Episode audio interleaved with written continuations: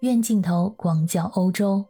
英国时间九月八号晚上，白金汉宫发表公告宣称，女王下午在巴尔莫勒尔平静的去世。国王和王后今晚将留守在巴尔莫勒尔，并将在明天返回伦敦。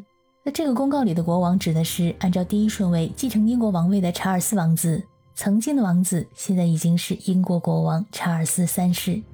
英国女王伊丽莎白二世在苏格兰的巴尔莫勒尔庄园离世，享年九十六岁。一九五二年，他在二十五岁的时候继承王位，今年是他在位的第七十年。在一九四七年的时候，他曾经说过：“我向所有人宣布，我将奉献出整个生命，无论长短，为你们服务，为我们所有人都属于的这个伟大家族服务。”他果然如同他所承诺的，几乎工作到人生的最后一刻。仅仅在两天前。他还站在巴尔勒莫尔庄园的客厅里，跟新首相特拉斯见面，任命他为最新的英国首相。而特拉斯成为女王在位七十年来任命的第十五位首相，也是最后一个。当时女王衣着得体，笑意盈盈，只不过用一根手杖支撑的身体，手背上有一块很大的淤青。没想到，这是她最后一次公开露面了。其实，在今天下午，英国人就发现很多反常之处。王室的成员几乎全部赶往苏格兰的巴尔莫勒尔庄园，白金汉宫的卫兵交接仪式取消。英国电视台主持人穿上了黑西装和黑领带，这是王室成员有人去世的标准着装。这一切看起来都是不好的预告。果然，在不久之后，白金汉宫就官宣了女王去世的消息。在他临走之前，他的四个儿女——查尔斯王子、安妮公主。安德鲁王子和爱德华王子，还有他们的家人以及长孙威廉王子都陪伴在他的身旁。在他去世的同时，查尔斯王子也正式接任了王位，成为了英国和英联邦的国王。这一切意味着女王时代的结束。大家好，我是可可鱼，欢迎收听我的节目。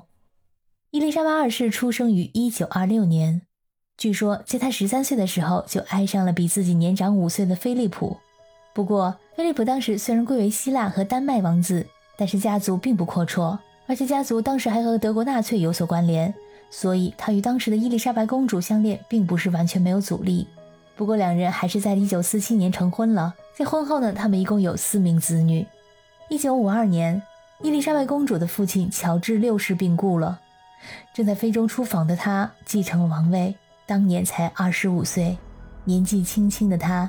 已经成为英国和北爱尔兰的立宪君主，统领五十三个英联邦国家和英国圣公会的元首。一九五三年六月二号，他的加冕典礼在伦敦的西敏寺教堂举行，那是英国历史上首次电视实况转播。当年英国的人口总共是三千六百万人，而收看加冕典礼转播的人数就有两千七百万，还有一千一百万守在收音机旁收听典礼的实况，可以说是万人空巷。在一九六五年，也就是二战结束的二十周年的时候，伊丽莎白女王出访西德，这是一九一三年以来英国君主首次正式访问西德，标志着英国和德国这对战时仇敌的和解。在一九七零年，她和王室成员共同出访澳大利亚和新西兰的时候，并没有按照传统被保镖围着从远处的座驾上向大家挥手，而是悠闲自在地从夹道欢迎的人群中步行通过，还边走边给大家打招呼。这后来就成了英国王室成员在国内和海外公务时的常规动作。一九八六年，伊丽莎白女王成为第一位访问中国的英国君主。她在一九八六年的十月对中国进行了为期六天的正式访问。在一九九六年，她的长子查尔斯王子和戴安娜正式离婚了。当时公众对王室的批评非常激烈。而到了一九九七年夏天，戴安娜在巴黎发生了车祸，民众对王室的不满达到了顶点。他动身回到了伦敦，让白金汉宫下了半旗，在聚集哀悼的人群面前亮相，还发表了电视讲话，安抚了痛失人民王妃的民众们。二零一一年，伊丽莎白女王应爱尔兰总统的邀请访问爱尔兰，这是一百年来英国君主首次到访爱尔兰。这次访问受到了普遍的赞誉。